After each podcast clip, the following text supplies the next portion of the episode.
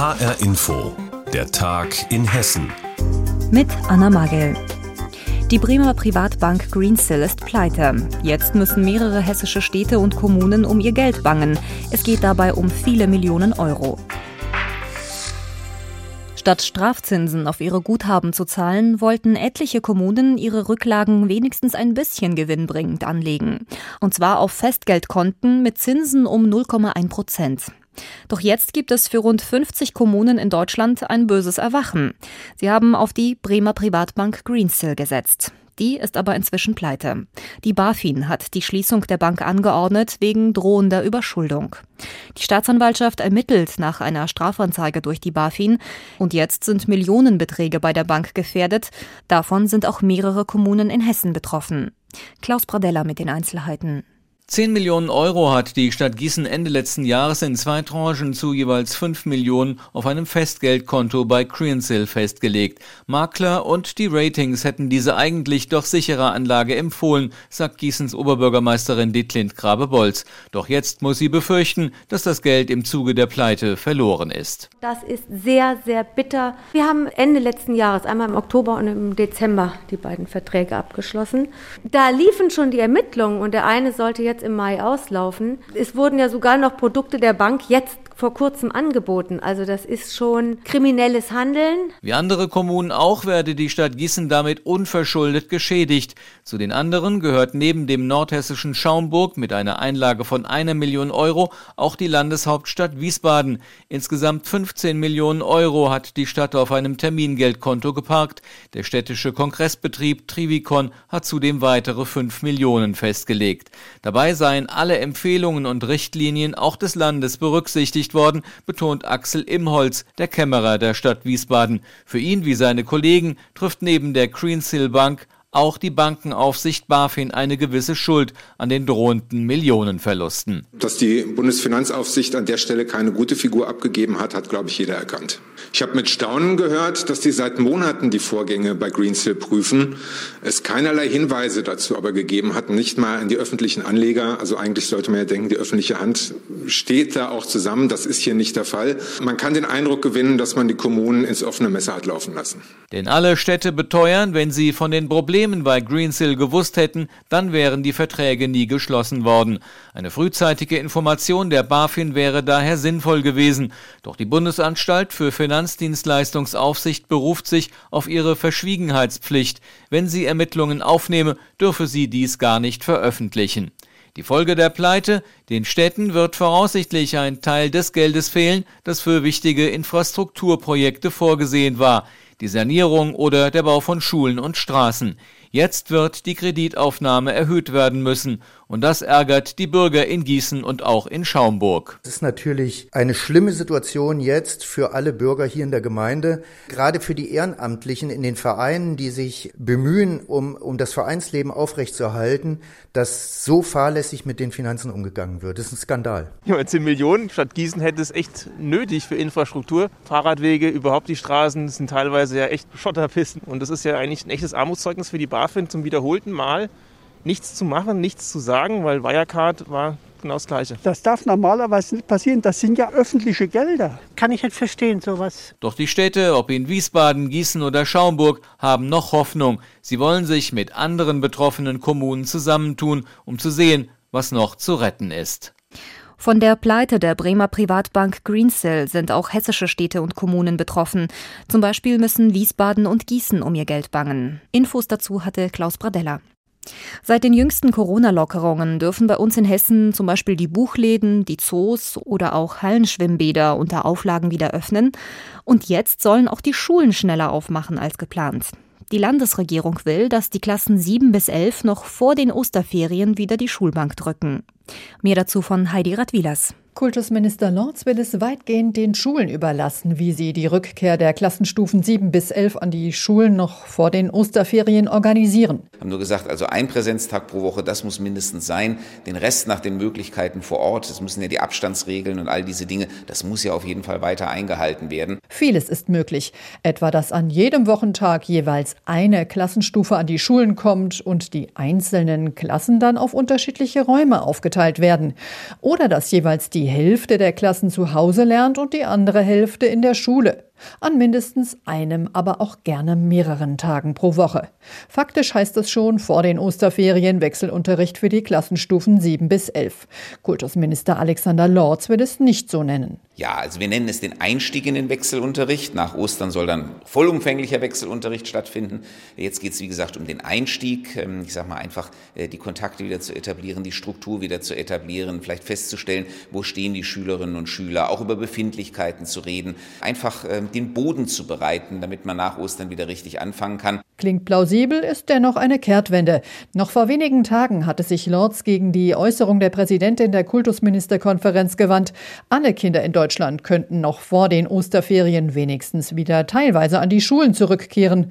Lorz hatte gesagt, aus Gründen des Infektionsschutzes sollten die Schüler der siebten bis elften Klassen in Hessen bis nach den Osterferien zu Hause bleiben. Moritz Promny von der FDP im Hessischen Landtag begrüßt den Öffnungsschritt zwar, sagt aber, die entscheidende Frage ist ja eigentlich, was gedenkt der Kultusminister zu tun, um das, was bislang versäumt wurde, aufzuholen und wie die entstandenen Lernlücken insgesamt geschlossen werden. Und dass er sich jetzt bewegt hat, ist ja nur Ausfluss der Tatsache, dass es wieder enormen Druck von oben gab. Maike Wiedwald von der Gewerkschaft Erziehung und Wissenschaft findet Wechselunterricht gut, aber der Gesundheitsschutz müsse stimmen. Dazu gehört, dass auf jeden Fall ein Unterrichten auf Abstand möglich ist. Das heißt, die räumliche Situation muss beachtet werden. Es muss aber auch mehr Personal an die Schulen, die unterstützend äh, mit dabei sind und tätig sind.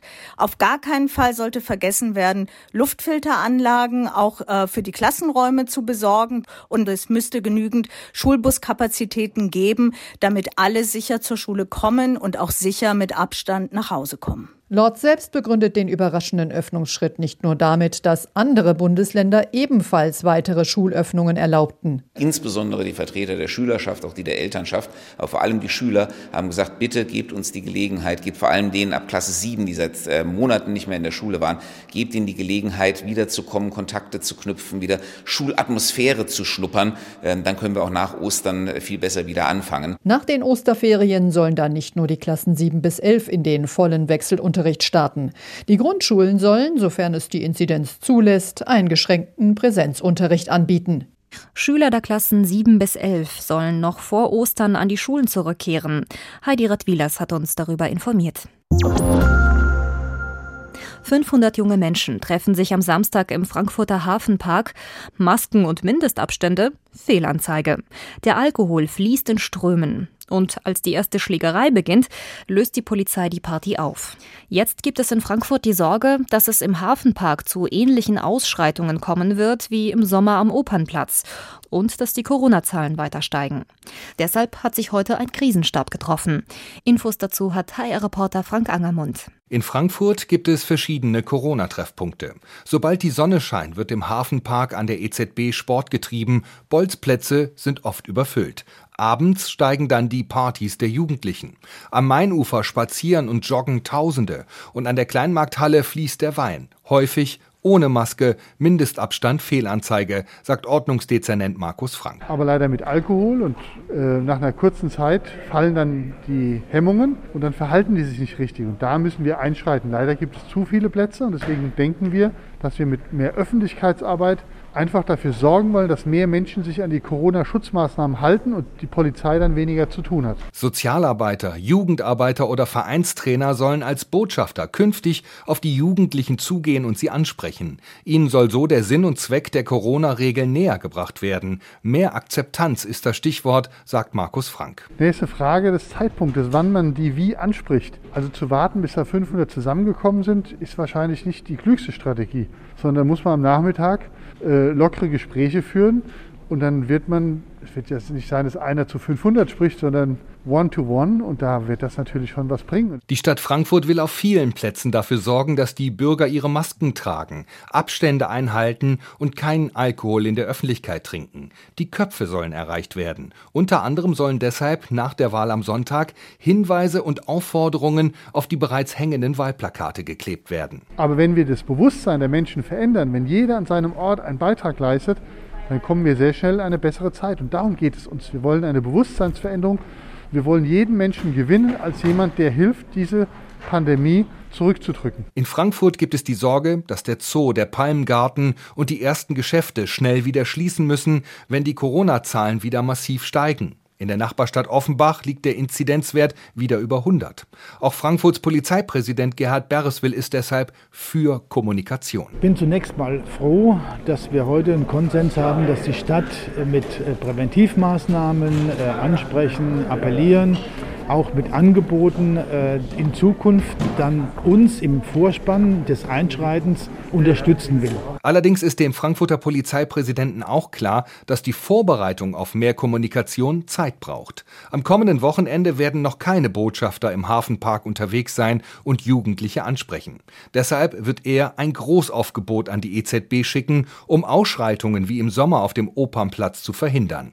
Der Hafenpark soll beleuchtet werden, um dunkle Ecken zu vermeiden werden. Reiter der Bereitschaftspolizei werden im Einsatz sein, sagt Gerhard Bereswil. Und letztendlich von Anfang an werden wir Einlasskontrollen nicht durchgängig, das geht nicht in dem Gelände, aber bei den Personen, bei den Personengruppen, wo, wo wir Sorge tragen müssen, dann durchführen und, äh, und werden dann, wenn es erforderlich ist, frühzeitig Platzverweise erteilen oder notfalls räumen. Wie lassen sich illegale Corona-Partys wie zuletzt im Frankfurter Hafenpark verhindern? Darüber hat die Stadt jetzt in einer Krisensitzung beraten. Frank Angermund hat uns darüber informiert. Wegen der Corona-Krise müssen wir nicht nur auf Partys, sondern auch weitgehend aufs Reisen verzichten. Und deshalb ist auch der Tourismus in Hessen arg gebeutelt.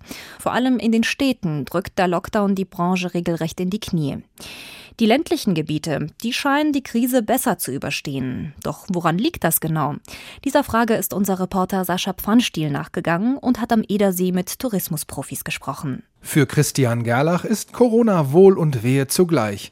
Sein Hotel Werbetal am nordhessischen Edersee ist zwar seit Monaten geschlossen wegen der Pandemie, doch in deren Folgen liegt für den Waldecker Familienunternehmer eine große Chance. Urlaub in Deutschland hat nämlich einen gewaltigen Aufschwung erlebt und auch der Stausee erfuhr einen wahren Touristenansturm nach dem Lockdown im vergangenen Frühjahr. Der darauffolgende Sommer, der war wirklich bombastisch. Also es war ein Sommer, wie wir ihn selten hatten. Bei vielen seiner neuen Gäste war der Aufenthalt in der Heimat zunächst allerdings ernüchternd, wie der Hotelier berichtet. Urlaub am Edersee statt Kreuzfahrt auf hoher See. Das habe sich bei vielen erst setzen müssen. Doch bei den allermeisten Urlaubern fiel dann nach einigen Tagen am Edersee der berühmte Groschen. Wir haben viele viele Gäste letztes Jahr davon überzeugen können, wie schön es hier am Edersee ist. Es waren viele wirklich sehr begeistert. Der Grund dafür liegt für Christian Gerlach auf der Hand. Insbesondere aktiven Touristen und Familien mit Kindern bietet sich hier eine ganze Menge. Die Wanderwege gehen direkt an unserem Haus entlang, der Urwaldsteig und der Kellerwaldsteig, sodass man wirklich sofort nach dem Frühstück direkt losmarschieren kann. Wassersport ist natürlich ganz groß geschrieben, gerade in den Sommermonaten. Und da kann man hier einfach alles machen. Segeln, tauchen, surfen und so. Mit den positiven Corona-Erfahrungen steht der Hotelier nicht allein da. Auch bei der Edersee Marketing GmbH blickt man sehr positiv auf den Sommer 2020 zurück. Geschäftsführer Klaus Günther bestätigt, dass wir letztes Jahr in den Sommermonaten, insbesondere in den Monaten Juli, August und auch noch im September, tatsächlich gerade auch im Übernachtungsbereich die besten Zahlen aller Zeiten, hätte ich fast gesagt, also wirklich sehr gute Übernachtungszahlen geschrieben haben. Auf das Gesamtjahr betrachtet habe man zwar Verluste verzeichnet, die sind aber deutlich weniger gravierend als anderswo in Hessen. Auch der Marketing-Profi vom Edersee sieht den Erfolg in der der Fülle von Angeboten, die seine Region zu bieten hat. Wir haben hier mit Natur- und Nationalpark insbesondere auch ein sehr breites Naturangebot. Und das spielt natürlich, sage ich mal, so in der Pandemie, so in der touristischen Region natürlich auch so ein bisschen in die Karten. Hotelier Christian Gerlach glaubt, dass die Gäste zurückkehren werden, sobald die aktuellen Corona-Beschränkungen aufgehoben sind. Aber er denkt weiter. Ja, ich hoffe, dass es sich auch festigt bei den Gästen, dass sie nicht mehr so diesen Zwang haben, in, in Urlaub fliegen zu müssen. Zwischen Lockdown und Buchungsboom. Wie steht es um den hessischen Tourismus? Sascha Pfannstiel hat uns darüber informiert. Und das war der Tag in Hessen mit Anna Magel. Die Sendung gibt es auch als Podcast auf hrinforadio.de.